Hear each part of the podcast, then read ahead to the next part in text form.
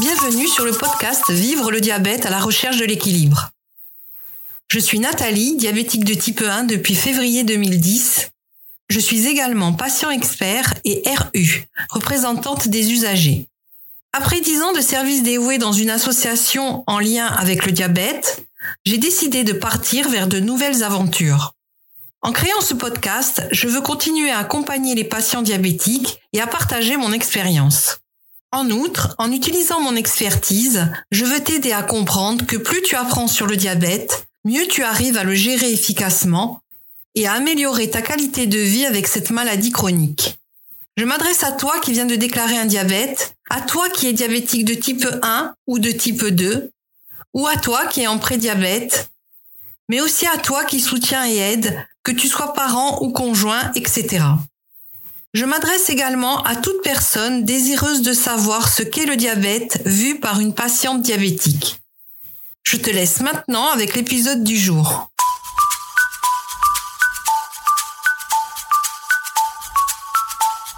Dans ce nouvel épisode des Chroniques du diabète, je partage deux témoignages. Le premier est celui de Ludivine qui a déclaré à 40 ans un diabète de type 1 à la suite d'une maladie génétique rare survenue à l'âge de 2 mois. Le deuxième est celui de Noam, 15 ans, qui a déclaré un diabète de type 1 à l'âge de 9 ans. Voici leur histoire.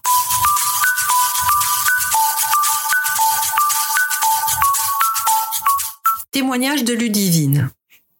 Bonjour Nathalie. Je m'appelle Ludivine et j'ai 42 ans. Le diabète de type 1 m'est tombé dessus il y a maintenant deux ans. Pour comprendre, il faut retourner 42 ans en arrière. Alors que j'avais deux mois, j'ai été hospitalisée dans un état très grave qu'aucun médecin ne comprenait. Heureusement, l'un d'entre eux avait fait sa thèse sur ma maladie génétique qui est extrêmement rare, la tyrosinémie héréditaire type 1. À l'époque, tous les enfants mouraient de cette maladie avant l'âge de 10 ans. Cette maladie touche le foie dès la naissance et plus tardivement les reins. Je m'en suis sortie par miracle. Aujourd'hui, je suis greffée foie et reins. En 2020, j'ai commencé à perdre beaucoup de poids, mais nous étions en plein confinement. J'ai mis ça sur le compte du stress. En n'ayant aucune immunité vu la situation sanitaire, j'avais absolument pas le droit de sortir et j'étais coupée du monde. J'ai des prises de sang tous les trois mois pour mes greffes. La glycémie montait, mais ce n'était pas une catastrophe, donc personne ne s'est inquiété dans le monde médical. Et en juin 2021, le néphrologue m'envoie chez une diabéto qui est passée complètement à côté de ma maladie. Vu que je suis double greffée, elle en a déduit que j'avais un diabète post-greffe, donc un diabète de type 2 et basta. Elle m'a mis sous cachet. Sauf qu'entre juin et décembre, la glycémie montait de manière catastrophique, jusqu'à ce que j'arrive à 4 grammes. Impossible d'avoir cette dame au téléphone ni par mail. En catastrophe, j'ai pris rendez-vous avec une autre diabéto. Effectivement, elle a considérablement monté la dose des cachets. Rien n'a fait et un jour, elle m'a mise sous insuline en catastrophe. J'avais 5 de glycémie. Ironie du sort, c'était un 6 décembre, jour de mon anniversaire de greffe hépatique. Donc, comme ça, du jour au lendemain, j'ai dû apprendre à gérer l'insuline presque toute seule, avec juste des infirmières libérales trois fois par jour. En plus de tout ce que je dois gérer au quotidien avec mes deux greffes. Et on continue à penser que c'est un diabète post-greffe jusqu'en juin 2022 où j'accepte de faire l'insulinothérapie. Et là, au CHU de Bordeaux, l'équipe médicale me fait passer tout un tas d'examens. Et c'est sans appel. Je suis diabétique de type 1, plus d'îlot de Languerrance. J'ai extrêmement mal vécu cette arrivée du diabète. J'ai sombré petit à petit dans une dépression. J'avais déjà beaucoup vécu depuis ma naissance, la maladie, les greffes, les dialyses et là une autre maladie. Et lors de l'annonce du diagnostic, je me suis effondrée en larmes. Tout avait été fait à l'envers. Les médecins n'ont pas cherché tout de suite. Ils se sont basés sur des apparences, les greffes et les anti-rejets. Oui, le diabète post-greffe existe. Mais là, les médecins du CHU ont vu que ce n'était pas le cas. Selon toutes les évidences, il s'agit d'une mutation de gène de ma tyrosinémie héréditaire de type 1. Aujourd'hui, j'ai la pompe à insuline Teslim, ma petite sauveuse. Grâce à elle, j'ai commencé à accepter ma maladie. Je me suis fait très rapidement à elle.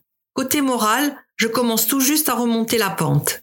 Mais je n'oublie pas que tout a été fait à l'envers, aucune recherche réelle dès le début, comme si les médecins n'avaient pas pris le temps. Un vrai cadérance médicale. Merci à vous Nathalie, ça m'a fait du bien d'écrire ce mail. Ludivine.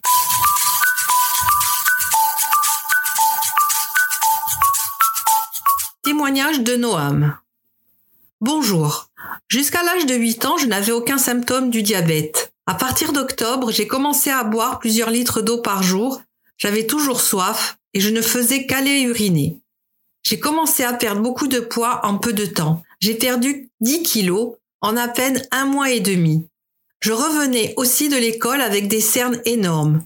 Je dévalisais littéralement le frigo, alors ma maman a compris qu'il se passait quelque chose. Mais mon père pensait qu'elle se faisait des idées.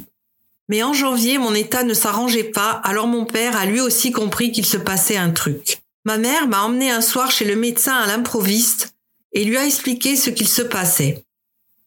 Il ne voulait pas me faire une prise de sang. Alors ma mère a dit qu'on ne quitterait pas le bureau sans prise de sang. Après 1h30, il a décidé de me faire la prise de sang, même s'il disait que ce n'était rien, que j'allais très bien. Le lendemain matin, je faisais ma prise de sang et je suis allée ensuite à l'école comme tous les jours. La semaine d'après, le lundi soir, le médecin venait toquer chez moi alors que nous ne l'attendions pas et il a demandé à parler à ma mère, mon père et à moi en privé. C'est à ce moment-là qu'il m'a dit droit dans les yeux, Noam, tu es diabétique de type 1. Mes parents ont posé plein de questions et je suis sortie de la pièce. Mais à 9 ans, je ne me rendais pas compte de ce que représentait cette révélation. Le lendemain matin, j'étais à l'école. Quand à 9h45, je suis appelée au bureau de la directrice. Je pensais avoir fait une bêtise, alors que pas du tout. Mes parents venaient me chercher en urgence. Ma mère était morte de peur et mon père en stress total. On est parti de l'école et quand je suis montée dans la voiture, j'ai vu mes coussins, mes doudous, une couverture et une grande valise. J'ai demandé à mes parents ce qu'il se passait. Et ma mère m'a dit On doit aller à l'hôpital à Bruxelles, mon chéri. Ne t'inquiète pas, c'est juste pour quelques jours. Quand on est arrivé à l'hôpital, je suis passée aux urgences en à peine quelques minutes. J'étais installée dans une salle des urgences avec mes parents. Une infirmière est venue me faire une injection d'insuline.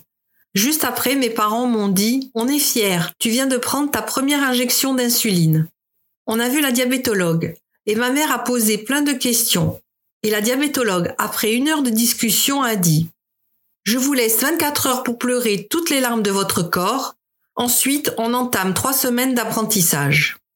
On nous a installés dans une chambre et le lendemain, c'était parti pour trois semaines où chaque jour, j'apprenais à calculer les insulines, à voir des plans alimentaires, à comprendre comment mettre le matériel, à parler avec une psy et à faire des exercices.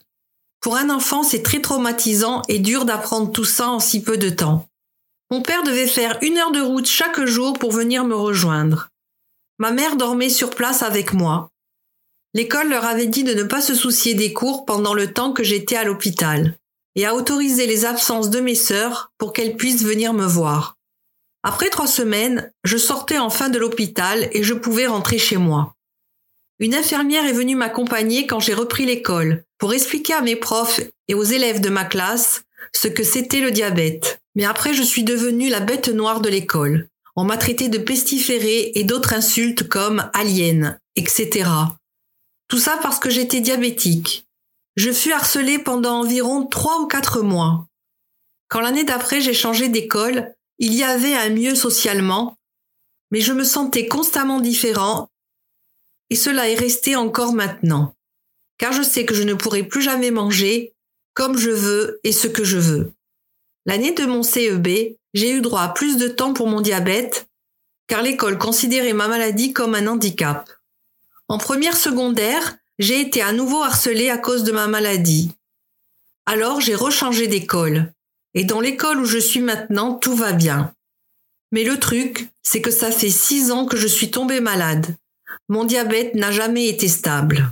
Pendant un temps, j'ai porté une pompe à insuline, mais j'ai détesté, car je voyais ça comme un boulet de prisonnier.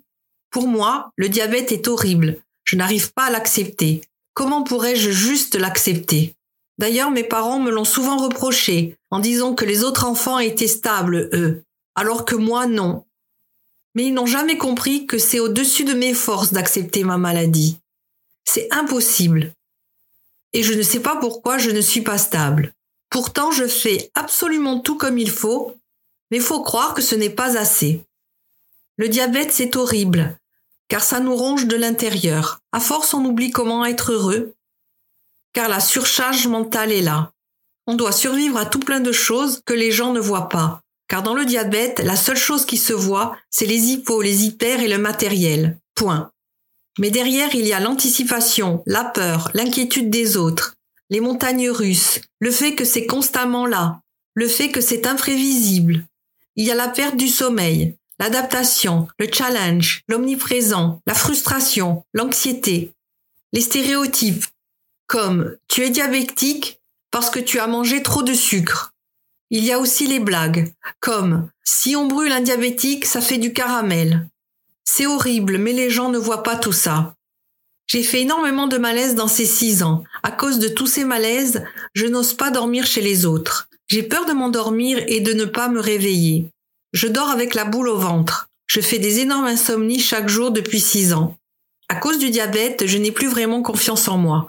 Car à chaque malaise, c'est parce que j'ai fait mal un truc. C'est vraiment dur à vivre d'être diabétique. Parce que quoi que je fasse, je me sens constamment différent des autres.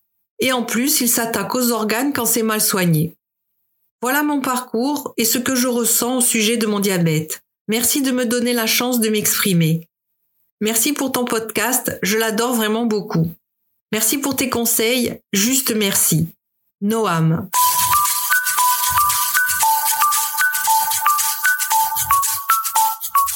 Je tiens à remercier sincèrement Ludivine et Noam pour leur témoignage si fort. Leurs deux témoignages mettent en lumière deux parcours bien distincts, mais tout aussi difficiles. Leur histoire reflète les défis et les épreuves auxquels les patients atteints de cette maladie peuvent être confrontés. Ces témoignages soulignent l'importance d'une éducation adéquate sur le diabète et du soutien tant médical que psychologique pour les patients atteints de diabète de type 1. Les deux témoignages illustrent également l'importance de la sensibilisation à cette maladie.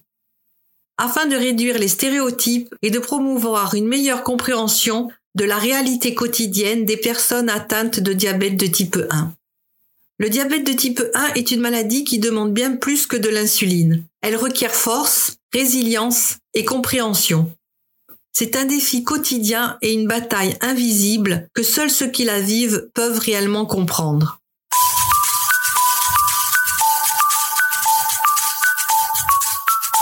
Si comme Ludivine et Noam, tu souhaites témoigner, je t'invite à m'écrire par email et si tu m'y autorises, je serai ravie de partager ton récit dans un futur épisode des Chroniques du diabète. Je te remercie pour ton écoute. Si cet épisode t'a plu, que tu souhaites soutenir le podcast, je t'invite à le partager autour de toi, à t'abonner pour être averti du prochain épisode, à laisser 5 étoiles et un avis sur ta plateforme d'écoute. Tu as la possibilité aussi de me contacter, soit sur mon compte Instagram, soit par email que tu trouveras dans les notes du podcast. Je te dis à très vite pour un nouvel épisode de Vivre le diabète à la recherche de l'équilibre. Prends bien soin de toi.